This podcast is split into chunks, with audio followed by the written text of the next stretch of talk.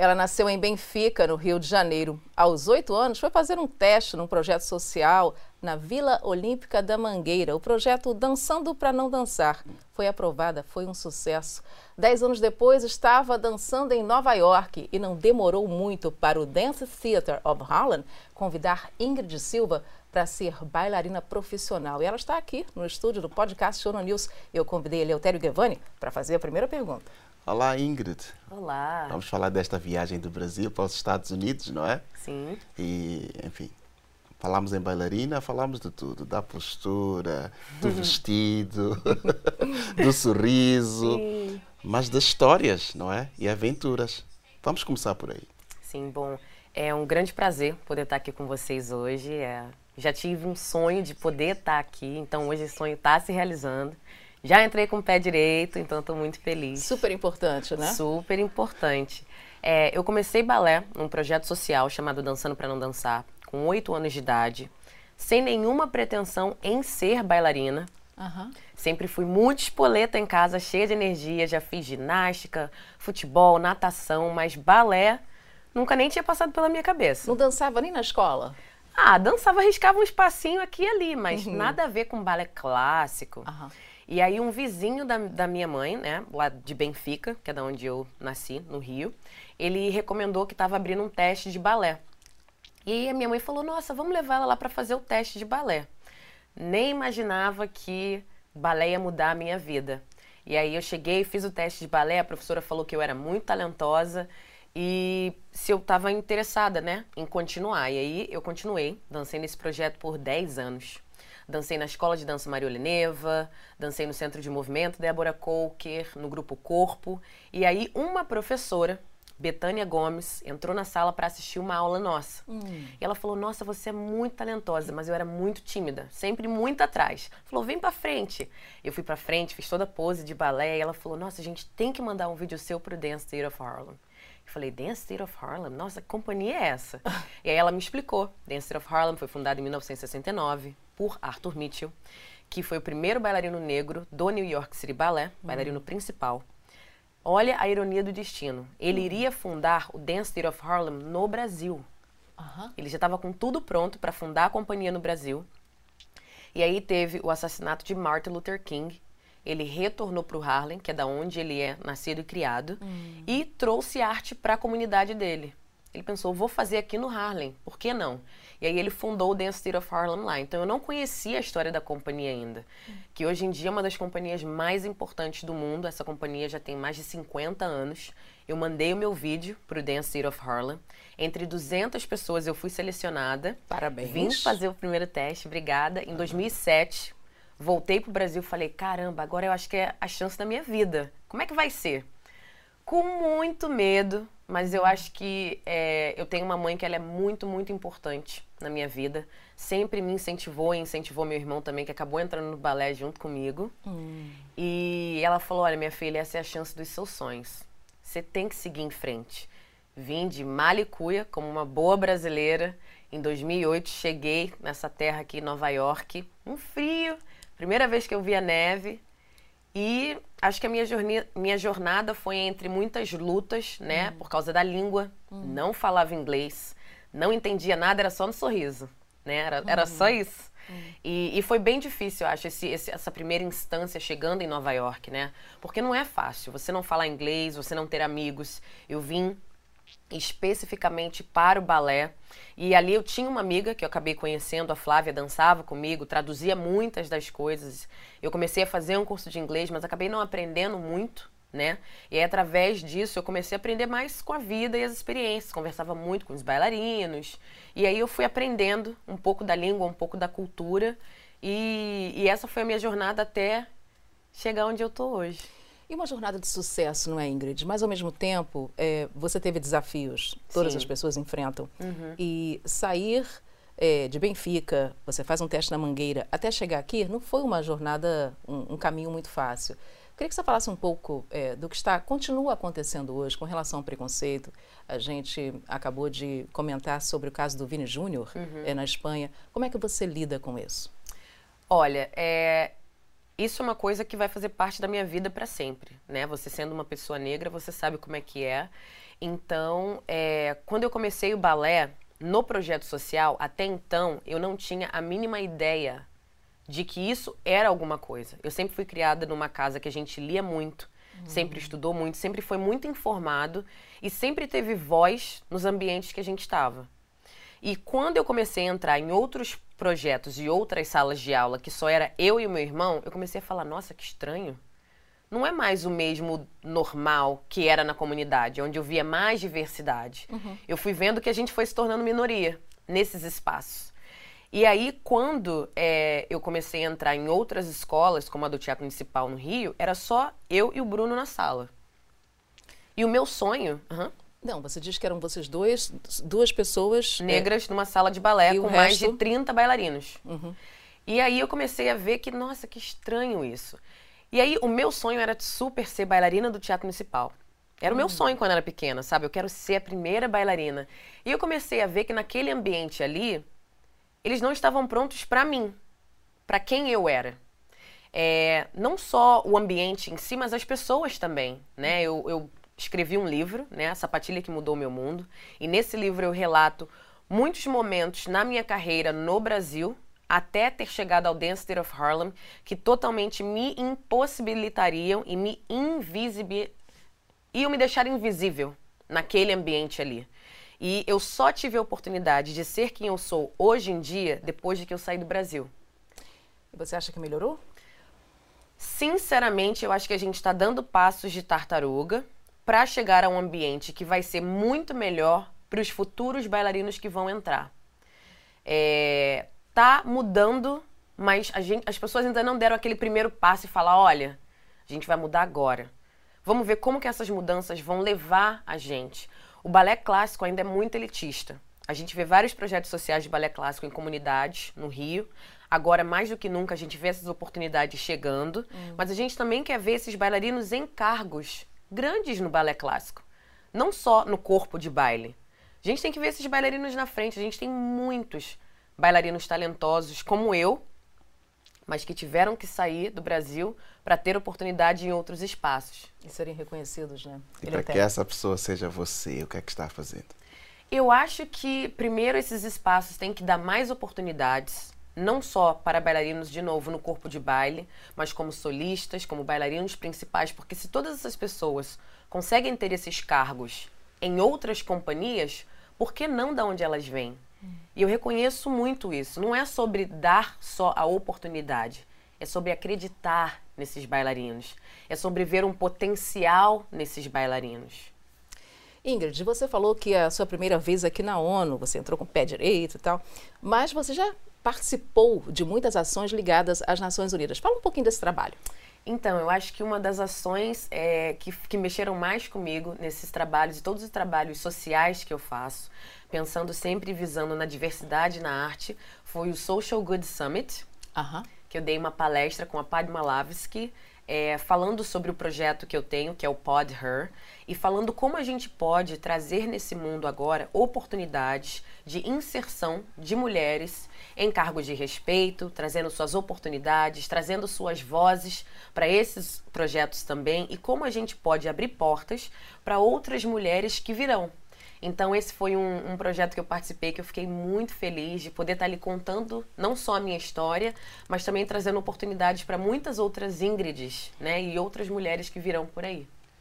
Ingrid, você falou de um ambiente não estar preparado para você. Mas como é que uma pessoa, tanto em situação de desvantagem, em termos de inclusão, uhum. pode se preparar para um ambiente desses, mas acima de tudo, para fazer a diferença? Olha, eu acho que tudo começa dentro de casa. Né? Educação é uma coisa muito importante. A gente fala da educação, mas em muitos dos ambientes essas pessoas não estão preparadas e elas não sabem como lidar com essas situações. E eu acho que também trabalhar no seu psicológico é muito importante. É muito importante porque você vai viver situações que necessariamente vão ser muito indesejáveis. E como é que você usa dessas situações para que você possa, não só além compartilhar elas, mas fazer com que elas também não se repitam nesses ambientes. É, eu acho que eu vivi muitos momentos bons e ruins na minha jornada, é, mas eu sempre tentei tirar desses momentos ruins coisas boas que me fizessem caminhar melhor. Hoje em dia, se eu tiver em alguma situação de racismo, eu tento não me defender, mas explicar com graça como que as pessoas podem me respeitar nesse espaço. Porque quando também você se defende, se torna um mecanismo para outra pessoa que foi racista ou cometeu um ato de racismo com você, para falar que você está, é, como é que se fala? Você está se defendendo. Ou você está é, com raiva da situação. Você, você é pego numa outra narrativa. E hoje em dia eu sou muito mais inteligente quanto a isso. Se você cometeu esse caso e eu estou num espaço como esse, eu vou te explicar que a sua narrativa ou o seu ato não foi correto. E aí onde faz a diferença o livro, a sapatilha. Exatamente. contar um pouco dessa história? Exatamente.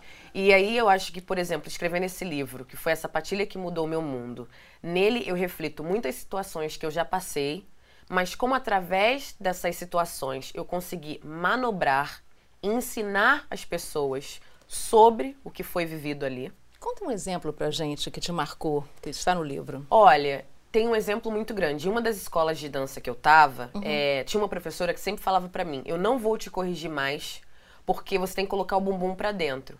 E até hoje, eu sempre escrevi isso no livro. Eu não entendo o que, que significava colocar o bumbum para dentro. Nós somos pessoas brasileiras uhum. juntas e misturadas com todos os tipos de raças e nações no mundo. Nós não somos europeus. E o bumbum, no fim, é um músculo. Então, eu não sei na cabeça dela ali, ela via uma menina no padrão europeu que não era uma menina negra.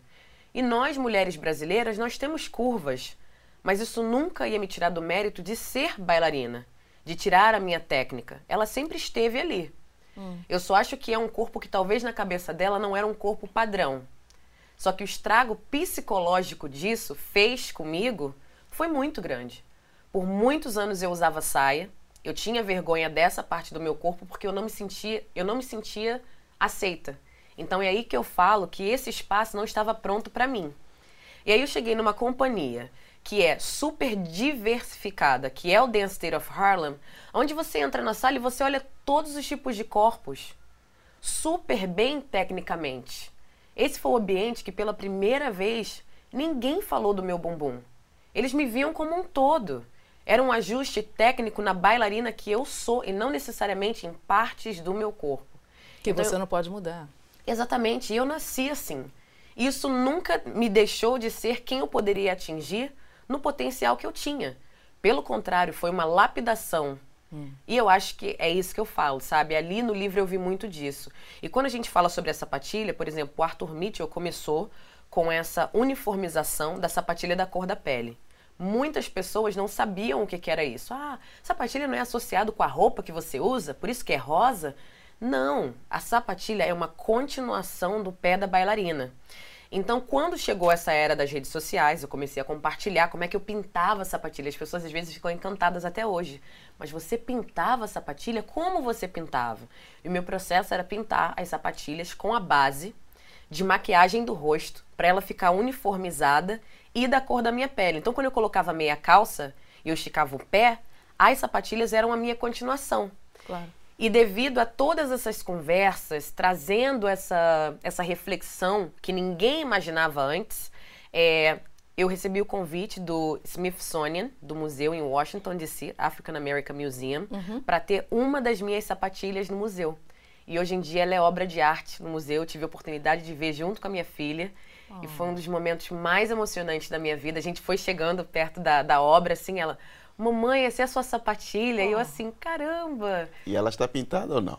Sim, tá pintada. Tá pintada. Tá pintada. Hoje em dia a gente tem ela já customizada. Eu não tenho que pintar mais. Mas a sapatilha pintada tá lá no museu. Lançou moda, tá certo. Ingrid, a gente está chegando ao final, mas você falou na sua filha e eu sei que ela já está é, desenvolvendo um gosto pelo balé, né? Que é bem natural. Você falou que é quase genético. Ela, ela gosta né, de ver você mas eu queria também que você falasse para as mulheres, para as meninas que querem ser bailarinas ou querem ter uma profissão e que por circunstâncias é, se sentem é, impedidas ou até mesmo é, em desvantagem, como Eleutério falou. Uhum. Vamos terminar esse programa com essa mensagem? Olha, eu acho que em primeiro lugar, uma das coisas mais importantes, que parece que é clichê a frase, é você acreditar em você. Hum. Você tem que acreditar em você. Porque se você não acredita em você, não é o outro que vai acreditar. E eu acho que para além disso, você nunca deve desistir dos seus sonhos, por mais difícil que eles sejam. Isso é uma coisa que eu falo até hoje. Eu agradeço a mim todos os dias, por exemplo, entrando aqui hoje. Que bom que você nunca desistiu de todas as coisas difíceis que vieram, de todas as adversidades que lutaram contra, de ser uma mulher preta num ambiente totalmente elitista e até mesmo estatística. Eu, eu não desisti. E às vezes eu me surpreendo em estar em vários ambientes hoje, mas não é só se surpreender. É, você tem que acreditar, você tem que lutar, você tem que ter foco. Foco é uma coisa muito importante, ninguém tira o foco de você e prosperar e ver aonde você quer chegar. Você sempre sabe, eu sempre sei da onde eu vim, mas eu quero saber para onde eu vou. E é muito importante você ver outras pessoas. Hoje em dia eu sou um desses exemplos. Eu sinto uma grande responsabilidade, mas uma gratidão muito grande porque você não consegue ser o que você não consegue ver. E vendo a possibilidade de ser, você se torna. Há quem tem tudo isso, mas não tem a sapatilha como na África. Uhum. A menina sonha, vê as meninas ali no balé e tal, mas não pode porque não tem a sapatilha. Conselho é que iria para esta, esta menina? Nossa, eu acho que assim, hoje em dia as redes sociais elas são tão grandes e, e eu vejo, eu recebo muitas mensagens de meninas de vários lugares do mundo. O que eu tento primeiro fazer é ajudar sabe? Tem, mu tem muita gente que até falo, não posta, eu, eu dou as sapatilhas. Eu acho que eu faço o primeiro passo.